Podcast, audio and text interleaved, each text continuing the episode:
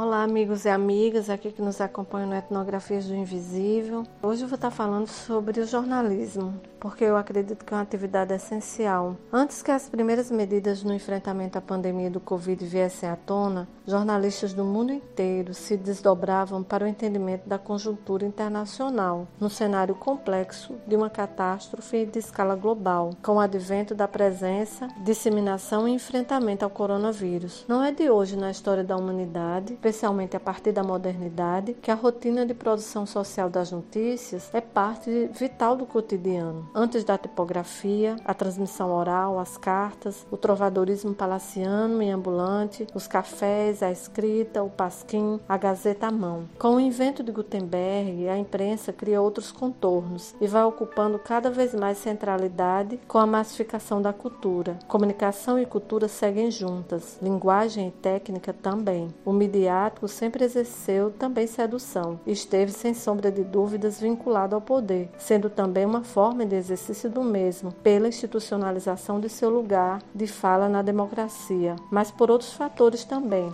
Com as transformações nos modos de produção pelas novas tecnologias, o mundo das notícias, como todas as outras cadeias produtivas, materiais e simbólicas, foram alteradas e passaram diariamente por transformações profundas. No caso do jornalismo, nos colocando diante de uma maior velocidade nas rotinas de trabalho, ao lidar com a cultura de convergência e com as exigências de um mercado que mascara muitas vezes a exploração dos trabalhadores da informação, através do discurso de adaptação à volatilidade do mercado com a consolidação da mídia digital. A economia digital global rasgou o véu da segurança e muitas vezes da dignidade do mundo do trabalho para quase todas as profissões, e com o jornalismo não foi diferente. Jornalista é jornalista, blogueiro, digital influencer, coach, âncora de programa policial, apresentador de rádio e TV, gestor de mídia social, social media, não representam necessariamente o trabalho que um profissional do jornalismo faz diante das exigências historicamente delineadas por seu campo de atuação, no trabalho diário de selecionar, hierarquizar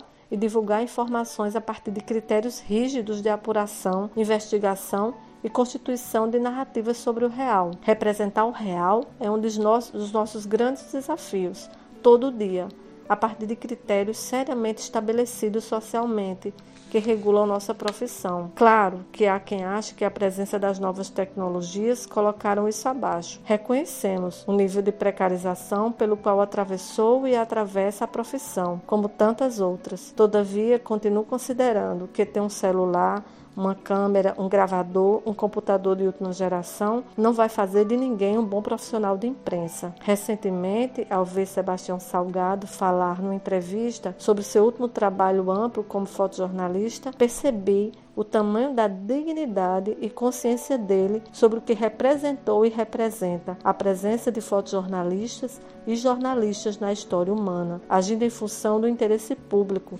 da democracia e dos direitos humanos. Nesse período de rota crítica da humanidade, em virtude da pandemia Covid-19, reafirmo cada vez mais a atividade laboral de jornalistas como essencial, embora como profissionais enfrentemos no tempo presente, a ignorância, a cegueira e embrutecimento nas relações sociais que tentam, a todo custo, atacar e gerar descrédito e desvalorização dos profissionais do que fazemos. O enfrentamento diário da pandemia passa pela cultura de informação, mediada por profissionais de imprensa no mundo inteiro, muitos dos quais, por exposição, adoeceram e foram ainda vítimas de ataques. A política modulada pela cultura digital, por mais que tente, não vai erradicar a necessidade de mediação dos jornalistas na esfera pública. Embora a cultura digital desafie modelos existentes de público e privado, a mediação do campo jornalístico nos dá suporte para lidar com a complexificação do social ou